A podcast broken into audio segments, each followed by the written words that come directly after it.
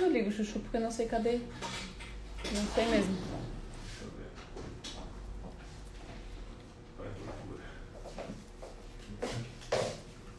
ver. Aí. Mas também não tá tão quente assim, não. Ah, né? Oi, Tati. Oi, Mirella. Oi, Gabi, Carol. Tudo bom? Hoje vamos de filtro de onça, o que, que vocês acham? Oi, Karina. Oi, Luciane, Bel, Mari. Um beijo, Carol. Oi, Anitta. Tudo bem? Não tá demais esse, esse cenário do leopardo onça aqui? Deixa eu dar um oi de volta aqui. Boa tarde, gente. Oi, Lilian. Te amo. Karina, obrigada, Karina. Um beijo, beijo. Eu não sei se eu consigo escrever o título tendo esse Oi esclarecida sensata. Legal. Oi Mineia, tudo bom? Muito amei esse esse cenário aqui, esse filtro com a nossa super onça, né, para inspirar o nosso final de semana e a nossa força interna. Oi Milene. Oi Lauren. Beijo. Oi Ricardo. Beijo, nego. Oi Eliciane. Oi Lade, tudo bom? Oi Bruno, tô te devendo um retorno, ainda não consegui escutar teus áudios, tá? Saiba que eu sei que tem que te dar o retorno. Linda, estou muito feliz por hoje conseguir assistir ao vivo. Que massa, né, Cristine? Tão bom, tão bom quando a gente consegue. Mesmo que a gente assista gravado, tem energia, mas parece que ao vivo é diferente. Aliás, aproveitar aqui o espaço para já dizer, se tiver alguma pergunta, alguma coisa para compartilhar, boas notícias, estamos por aqui. Oi, Tiago, bem-vindo também. Muito bem-vindo. Então tá, vamos começar a falar um pouco sobre o nosso assunto do final de semana e ver se tem a ver com quem já tá aqui. É... Oi, Vânia, bem-vinda também. Eu sinto que tô passando por um dos momentos mais profundos, assim, de grandes reflexões sobre como de fato a gente conseguiria ou consegue a coragem para fazer as transições das nossas vidas e que são transições eventualmente muito necessárias ou que aconteceram simplesmente, né? Ah, desde quando a gente recebe uma promoção no trabalho, por exemplo, ou quando a gente é demitido, ou quando a gente leva um tranco no trabalho, ou num relacionamento amoroso, quando a gente está namorando e quer terminar, ou quando está apaixonado. Não parece que é importante ter com quem conversar, né? Oi, Bruna. Oi, Moni. Oi, Rosela. Good afternoon, Alfredo. Let's go to do our live together. Speaking in English. As you, as you challenge me to do. Gente, o Alfredo meu professor de inglês das antigas, né, Alfredo? Aí ele mandou uma mensagem e disse pra gente fazer uma live em inglês. E eu falei, let's go depois de duas aulas. pra dar aquela aquecida, né? Porque é igual, assim, é igual andar de bicicleta, possivelmente, né? Mas tem coisas que é bom dar uma aquecida.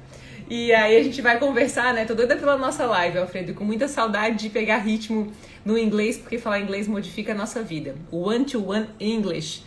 Oi, Geisa. Oi, Bruna. Oi, Gustavo. Beijão. Então, assim, né?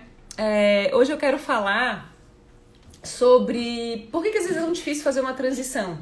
E aí eu tava falando da transição de carreira, ou a transição dentro da família, casar, separar, ou até para lidar com as coisas que são mais intensas, como um luto de fato, ou até um nascimento, né? Que acho que nada é mais intenso do que essa passagem de passar a ter um filho, ou de fato a questão do luto, em qualquer que seja a posição na família, né?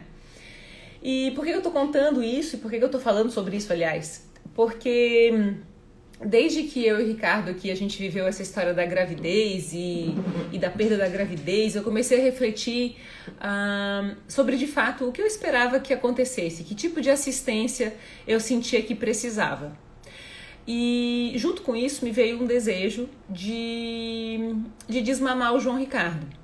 Hoje o tema não é sobre amamentação, tá, gente? Eu quero usar esse exemplo. E o João Ricardo tem um ano e quase quatro meses, então ele tem um ano e três meses. Daqui a pouquinho, daqui 17 dias, ele faz um ano e quatro meses.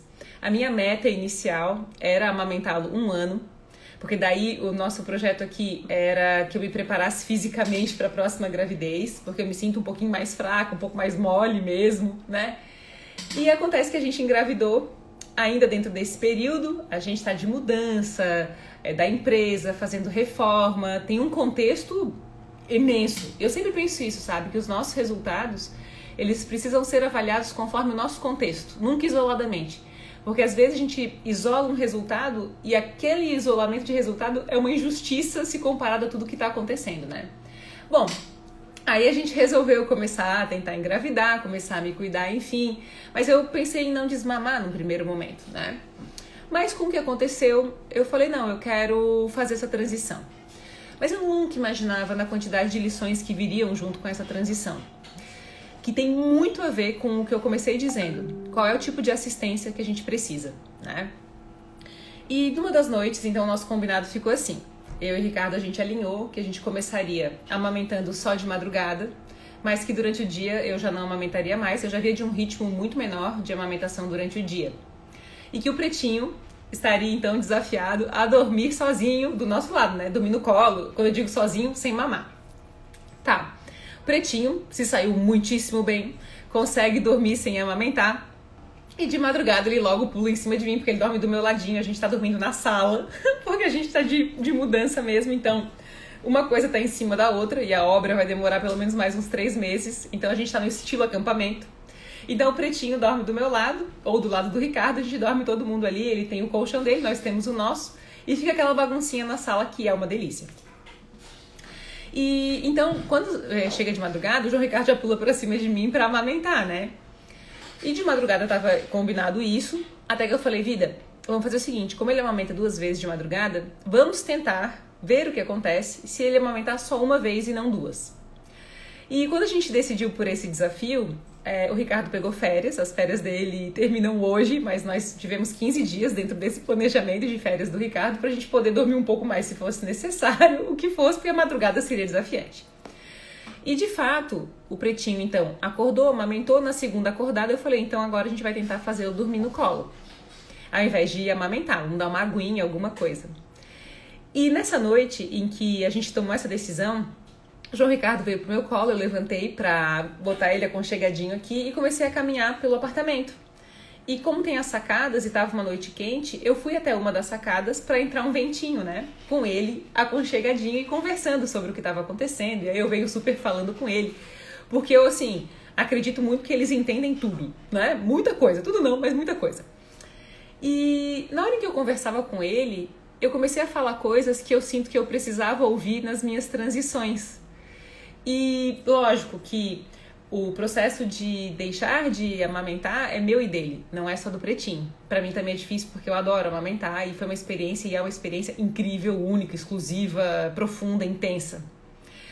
E o que eu disse para ele foi o seguinte: de que eu sentia que estava se aproximando o momento da gente conhecer uma nova fase, de que muito possivelmente a gente conseguiria descansar mais durante a noite para durante o dia brincar ainda mais e que ele com o tempo aprenderia a comer sozinho ainda melhor, que com o tempo ele seria desfraudado e que a fase de bebê também, aos pouquinhos, né, deixaria de existir e começaria uma outra fase que é a fase do menino, né, para ele ter brincadeiras novas, para ir ao parquinho.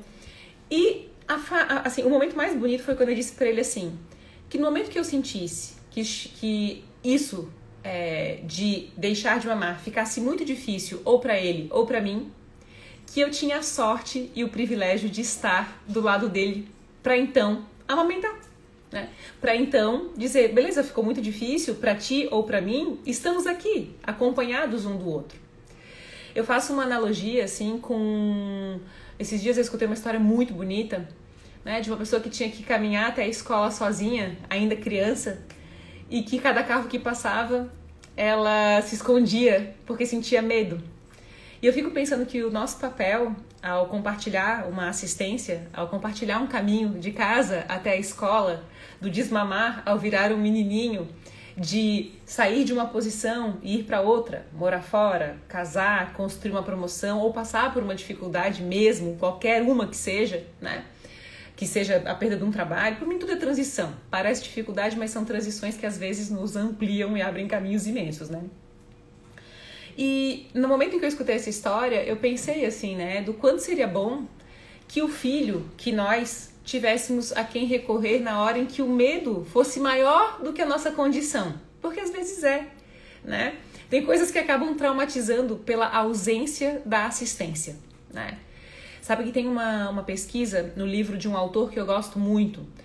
O livro chama Plano B. Eu já devo ter falado do Adam Grant alguma vez aqui. Eu não falo tanto dele, mas ele é um autor ninja, assim. É, ele tem o, o Instagram dele, é em inglês, né, Alfredo? Mas só de traduzir as frases, de entender o que ele fala, e os livros estão em português, a gente aprende muito. Ele é um psicólogo, pesquisador, e os livros dele têm essa característica cada página, cada capítulo tem pesquisa. Então não é aquela coisa assim muito fluida, não. É uma leitura de aprendizado, assim, em que a gente começa a ter exemplos de pesquisas e de resultados, né? E há uma pesquisa nesse plano B que fala muito sobre assistência, né? Mas para mim ficou muito nítido com essa conversa que eu tive com o João Ricardo naquela noite que o que a gente precisa é ter a quem recorrer nas horas em que a gente sente que o medo é maior do que a nossa condição, para que não haja trauma, né? para que aquilo não, não configure para o futuro um medo maior do que o medo realmente é. Não é maravilhoso quando a gente está acompanhado? Não é maravilhoso quando alguém ajuda a gente, quando de fato nós estamos com medo? Até para desmistificar, para conviver com a mudança. Então, poxa, se nós vamos sair de casa, vamos caminhando sozinhos até a escola, quando nós sentirmos medo, não é bom saber e não é bom estar acompanhado até perceber que tá tudo bem, que vai dar tudo certo, sem ser um corte brusco, mas ser um caminho mais Tai Chi Chuan, né? Mais fluido de transição, como tudo na natureza. E no livro do Adam Grant, ele conta o seguinte caso, que foi feita uma pesquisa, um teste com estudantes, eles foram desafiados a fazer uma prova com muito barulho dentro de sala e que aquele barulho incomodou tanto que nenhum deles conseguiu executar a prova contento, nem se sair bem. E porque o problema era o barulho. O problema era que estava incomodando demais e eles não conseguiam se concentrar para passar por aquela prova. A segunda pesquisa, na sequência, colocou os alunos para fazer a mesma prova, com o mesmo nível de dificuldade, com o mesmo barulho, mas foi oferecido a cada um dos alunos um botão onde eles podiam apertar e silenciar o barulho. A curiosidade sobre essa pesquisa é que todos os alunos conseguiram terminar a prova e nenhum apertou a assistência, nenhum apertou o botão, né? E eu acredito muito nisso, que tá na pesquisa do Adam Grant e que hoje eu tenho descoberto com o João Ricardo. Houve um dia durante essa semana é, que eu percebi que o João Ricardo estava um pouco mais nervoso do que o normal é, e eu senti que eu precisava amamentar e aproveitar naquela amamentação, que foi à tarde, não de madrugada, para conversar com ele, que de fato eu preciso, sabe, turma? Eu sinto que eu preciso sair da mãe, né, que amamenta, para uma mãe que brinca mais junto. Eu super brinco, né? Nós somos pais muito legais. Mas é, eu quero outra coisa, eu quero dar um irmão pro João Ricardo, eu quero que a gente amplie a nossa família. E eu sinto mesmo, assim, que eu preciso desenvolver uma condição física um pouco melhor, como eu tinha quando eu engravidei do pretinho, né? E então essa coisa de fazer essa passagem da mãe para a mulher, né, da mãe para essa integridade para então voltar para esse papel novamente, com um outro mergulho, com uma outra consciência. Então quando eu coloquei ele no colo, eu fui conversando, olha filho, eu tô aqui, não é uma coisa radical. A mãe sente também, não tá sendo fácil, já estou com saudades, mas eu também não vejo a hora, sabe? De, de descobrir o que vem na sequência, né? Quais são as coisas bonitinhas que tu vais fazer e como é que a mãe vai se sentir também. É uma conquista nossa, né? E essa semana na terapia, e eu queria desafiar a gente. Oi, Lia. Oi, Ana. Oi, Paula. Beijo, minha sogra. É, oi, oi, beijo, beijo. Oi, Sônia. Oi, Mi. Legal. É, beijo para todo mundo que tá aí assistindo. Essa semana na terapia, a minha terapeuta me trouxe um conto para que a gente lesse junto o conto de fadas original da Rapunzel. E existe, né, o, Enrolados, que é uma adaptação da história original do conto da Rapunzel, né? E tem uma coisa fantástica no conto original. Posso contar um pouquinho do, do conto da Rapunzel? E engraçado, quando o pretinho é, ainda estava na barriga, a gente fez um chá de fralda que tinha um tema sarau. Há quanto tempo a gente não lê uma poesia, né? Há quanto tempo a gente não coloca uma escuta, uma música para escutar contemplando, né? A vida precisa dessa coisa um pouco mais mágica. Então, para mim, quando houve essa questão do conto de fadas, eu achei demais. Falei, nossa, que massa, vou escutar um conto de fadas, né? E aí, na história do conto de fadas, diz o seguinte: um, que um casal não podia ter filhos e que por um milagre a, a mulher, né, conseguiu engravidar. E aquele casal então ficou muito feliz e eles moravam em uma casa ao lado da casa da feiticeira do reinado, né? Onde ficava a casa desse casal. E a, a, casa da feiticeira tinha um muro gigantesco, mas tinha flores muito bonitas e uma plantação de rabanetes muito maravilhosa. Durante a gravidez, aquela grávida teve os desejos de grávida e falou pro marido: pelo amor de Deus, eu preciso comer os rabanetes que estão ali na casa da feiticeira.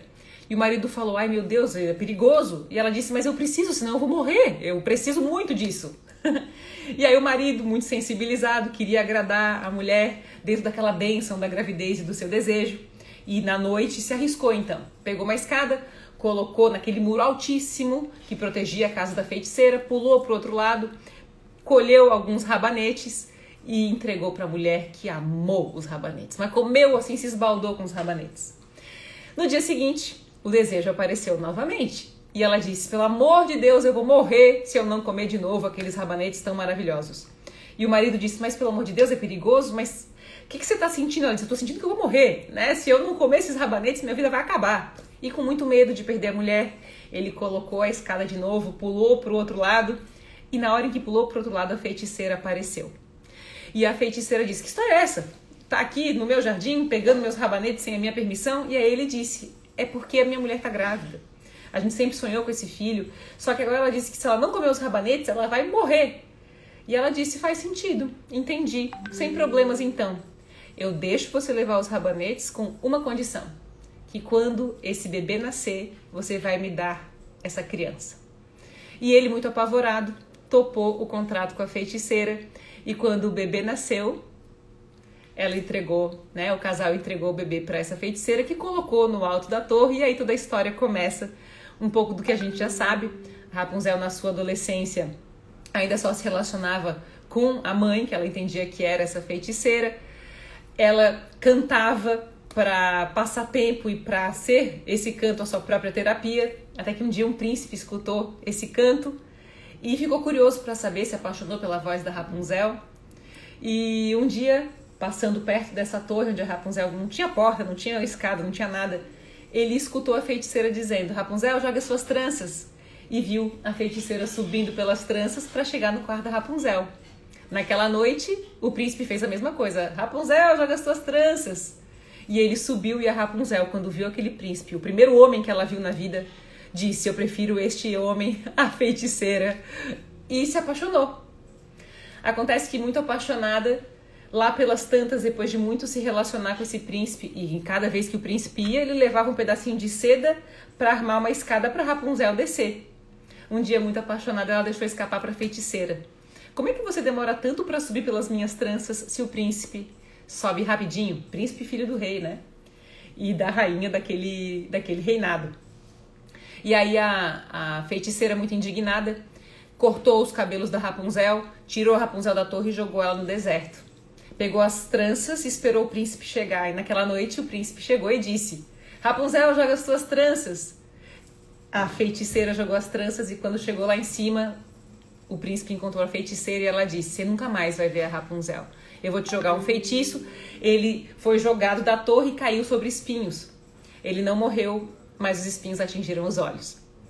E, é, é, abandonado, sem a visão, foi perambulando até que dois, três tempos, anos depois, ele cruzou com a Rapunzel, que estava ainda perdida no deserto. A Rapunzel se abraçou, reconheceu o príncipe, já mãe de gêmeos, porque ela estava grávida. E ao abraçar o príncipe, correram lágrimas, e essas lágrimas, ao encostar na pele do príncipe, fizeram com que ele voltasse a ter visão. Os dois voltaram para o reinado, foram aceitos pelo, pela rainha e pelo rei e foram felizes para sempre. Né? Vocês sabem que eu aqui contando a história da Rapunzel, e aí a minha terapeuta perguntou: desse conto de fadas original, que parte mais te pegou? E eu disse para ela: o que mais me pegou foi que o fato da gente querer muito algo e não limitar o nosso desejo faz com que a gente entregue a nossa vida ao rabanete, né? E acabe aprisionado aos desejos, né? E a tudo o que a feiticeira demanda. Às vezes, né? Porque a gente não recebeu o limite ou porque aquela assistência, né? Não disse a nós, esse desejo não vai te matar. Isso não é uma coisa ruim, é um trânsito importante. Você só está grávida, né? Você só não está mais amamentando. É só uma passagem, né? Acontece que muitas vezes o mundo oferece rabanetes para nós. E eu venho refletindo muito sobre. Hoje eu li uma matéria de uma pessoa que tinha atingido um status profissional, só que esse status profissional aprisionou essa pessoa de, de forma tal, né, que levou a um, a um prejuízo. E eu pensei, poxa, quantas vezes, né, a gente, por um desejo, por uma vontade, entrega a nossa vida feiticeira quando ao dar-se limite, quando aprender a transitar, quando aprender a dizer não, isso não me interessa hoje, então eu vou aguentar, porque a minha vida é mais importante do que matar esse desejo do rabanete, né? Então eu tenho avaliado muito, e esse foi o ponto que mais me pegou no conto de fadas da Rapunzel.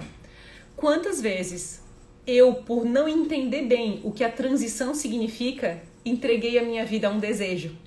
Como hoje eu tô podendo observar e viver ao lado do meu filho.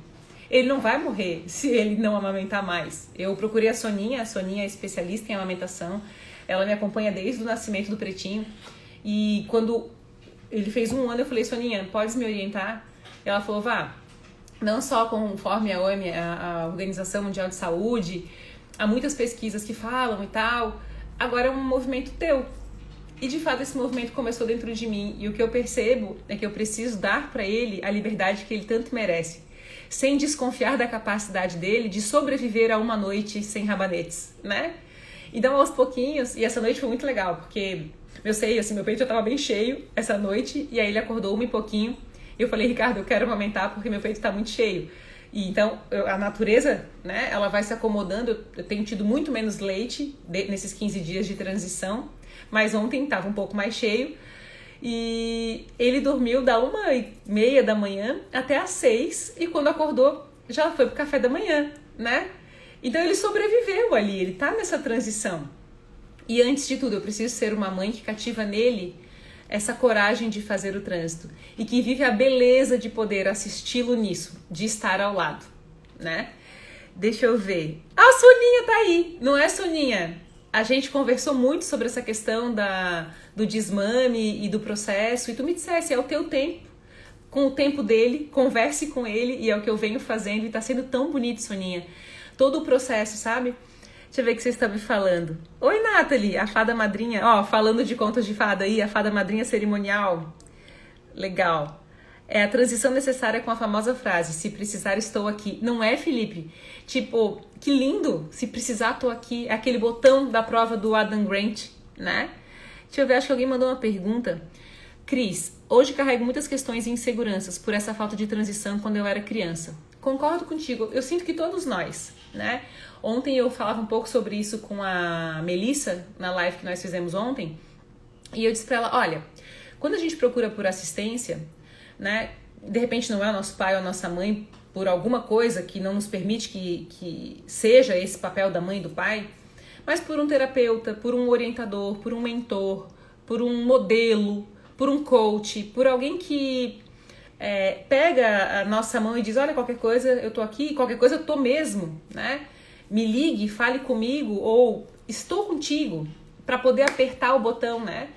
É, é muito interessante porque esses, esses dias eu um, tive uma reunião, um atendimento, na verdade, com um super empresário. E ele disse: absolutamente todos os meus funcionários, mas tipo assim, 3 mil pessoas, todos os meus funcionários têm o meu telefone. E o curioso é que eles não me ligam, mas eles sabem que podem contar comigo. Uma vez ou outra, alguém precisa efetivamente apertar o botão vermelho, né? Dizer, putz, me ajuda. E como essa liberdade, né? E como o líder, o líder e como nós, como amigos, como pessoas mesmo, a gente deve ser para o outro esse, essa assistência que lembra, ó, nós temos condição. Vocês sabem que o TEDx, o TEDx, provavelmente muitos de nós vieram até aqui por causa dele, né? E o TEDx é muito massa, foi abençoado aquele negócio ali. é, há, uma, há um momento em que eu falo de um conceito que é a compaixão. A compaixão, ela nasce da nossa crença na condição do outro. Não é maravilhoso quando alguém acredita na gente? Quando alguém não nos envergonha diante dos nossos medos? Isso é uma coisa, não sei se o Alfredo tá aí ainda, mas essa é uma coisa importante. Porque desde que eu comecei a pensar lá atrás, né, Alfredo, porque faz muitos anos que a gente se conhece, quando a gente não sabe uma coisa, a gente tem medo, né? É, então, quando eu fui aprender a falar inglês, e hoje tô bem enferrujada, bem engraçado, mandei os áudios pro Alfredo e falei, meu Deus, que vergonha, né? Em nenhum momento o mestre que acredita na condição do seu discípulo, ele envergonha o discípulo no seu desejo de aprender, né? Ele diz, não, bora, let's go, acredito na tua condição. E quando vem muito menos tempo do que o discípulo acredita, ele vai se tornando o seu próprio mestre. E daqui a pouco ele é mestre de outra pessoa, porque aprendeu a respeitar a passagem, o processo, o tempo das coisas, né? E acompanhar o tempo das coisas sem forçar, sem ter corte, dialogando, conversando. Sabe que eu sinto isso assim. Olha como é básico, né? Eu não acredito que a resolução de nenhum problema é muito complexo. Eu sinto que o que nos falta é diálogo, compaixão, nesse conceito que a gente acabou de conversar, e uma clareza sobre assistência, né? E ah, o Alfredo, estou super aqui, não está não? Ai, Alfredo, eu dei tanta risada com os meus áudios para ti. eu falei, nossa, good, very good, que eu tô falando com o Alfredo. Porque a gente tem que fazer, na minha cabeça, pelo menos uma live em inglês por mês para a gente estimular o mundo a entender esse idioma tão maravilhoso, né? Que nos amplia. Gente, tem leituras e tem mestres, né? Que a gente, se soubesse o que eles dizem. Então, assim, eu tenho tanta gratidão porque eu pude viajar, pude conhecer cursos super. Em 2016, eu fiz um dos melhores cursos da minha vida em Chicago. É, de justiça restaurativa, né, na, na, base, naquele momento em que o Obama desenvolvia essa abordagem para a justiça americana e todo em inglês eu precisava entender aquilo, né? Então, imagina o nosso nível de gratidão quando a gente acessa a fonte do conhecimento de alguma coisa que a gente quer aprender, né? Como aquilo nos amplia. Então, assim, realmente tenho muita gratidão e sou muito entusiasmada. A ah, Bruna, tu me emocionas. És esse mestre. Te amo, Bruna. Tu és. A, a Bruna, sabe? Então, assim, é, eu sinto isso. E à medida que. E tem um, um outro mestre nosso aqui, chamado Carl Rogers, ele deu para o mundo um conceito fantástico chamado humanismo. Né? É uma linha de estudo da psicologia que postula, que diz o seguinte, né? É, quando a gente entra em sala, a gente também entra com o nosso coração, né? É, nós dois, ao, ao entrar em sala, o mestre e o discípulo, aprendemos alguma coisa. Então, na hora em que eu compartilho, na hora em que eu também entro para ser humano, o outro se abre com as suas perspectivas. Então, não existe uma hierarquia, mas uma troca. E é assim que eu me sinto com o João Ricardo hoje, fazendo uma troca. Ele está me curando dos muitos rabanetes é, que eu rejeitei achando que eu não daria conta de passar uma noite, né? É, dizendo não, ou com um pouquinho da dor que é não comer aquele rabanete naquela noite, né? Deixa eu ver aqui. Vocês estão me escrevendo. Count on me. Deal. Massa, massa. Uh, Cleusa, Vanessa, você é sensacional, obrigada. Não está enferrujada, não. Alfredo, fantástico. É, de vez em quando venho te observar e curtir suas fases de existência. Só amor por ti. Marilena, vontade. Isso aqui a gente tinha que fazer, Marilena? Live cantando, porque canta muito tu. Me despertou interesse em inglês por você falar do The Rock semana passada. Vejo quantas possibilidades a gente perde sem ter esse conhecimento. Exatamente. Let's do it. Let's do at least one every month. Concordo, sabe, Alfredo? I agree. Porque realmente The Rock, Sarah Blackley, a própria Jennifer Lopes, né, Bruno Mars, que são artistas, cara, que quando a gente começa a conviver com as falas, com as rotinas, a gente vai se encantando muito. E de fato, uma coisa que eu aprendi é que quando a gente traduz, a gente perde um pouco do valor do que está sendo dito na expressão que só existe naquele idioma, né? Mesmo o The Rock, na semana passada, quando eu compartilhei o, o, o cartão postal ali dele, né? É engraçado que quando é, ele fala uh, let's have some fun, alguma coisa assim, deixa eu pegar aqui, que eu acho que vale a pena pra gente ver junto.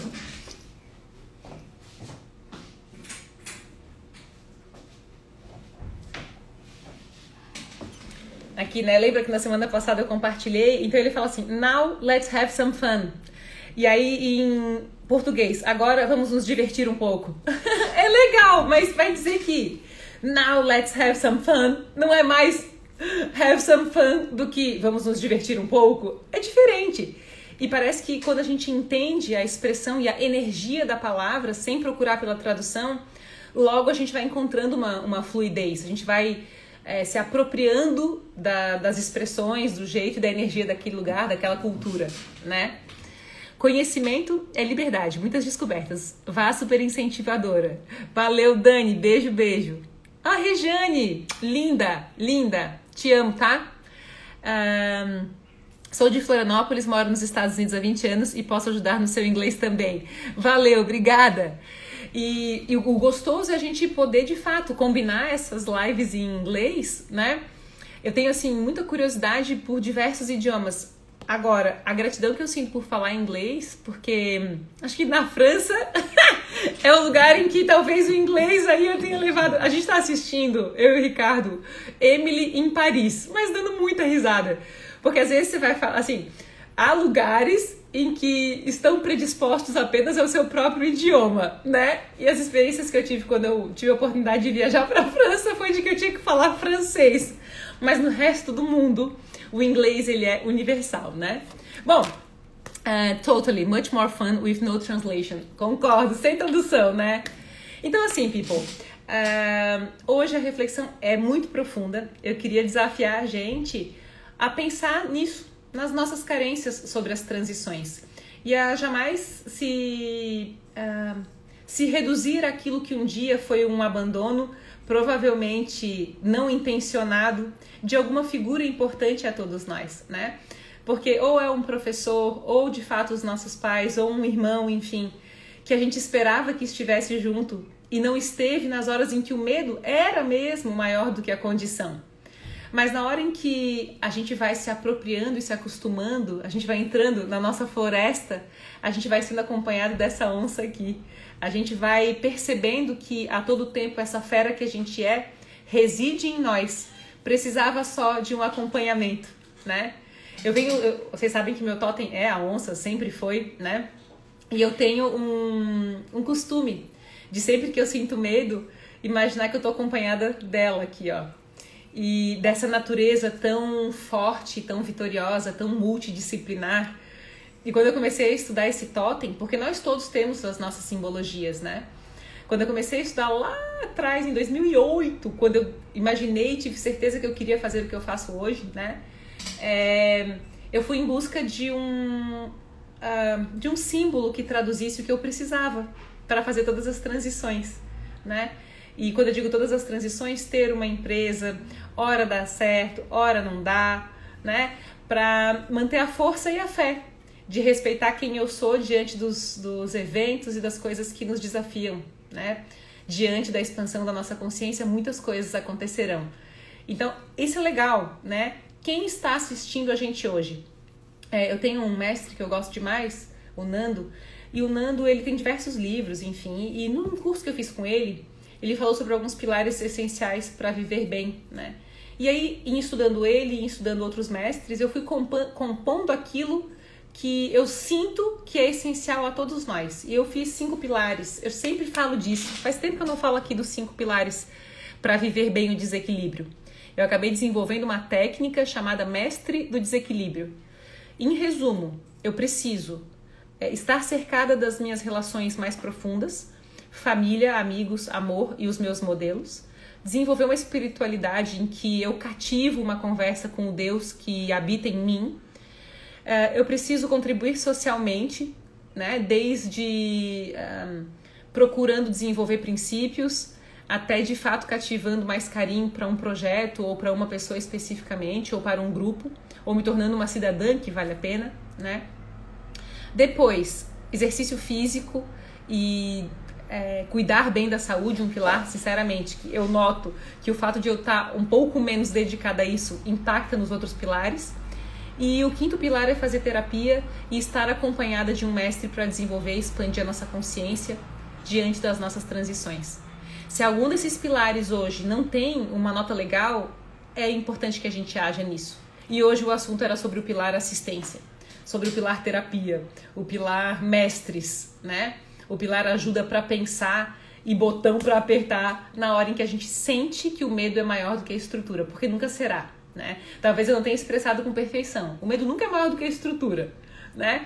Mas há momentos em que o medo aparece justamente para desenvolver estrutura, né?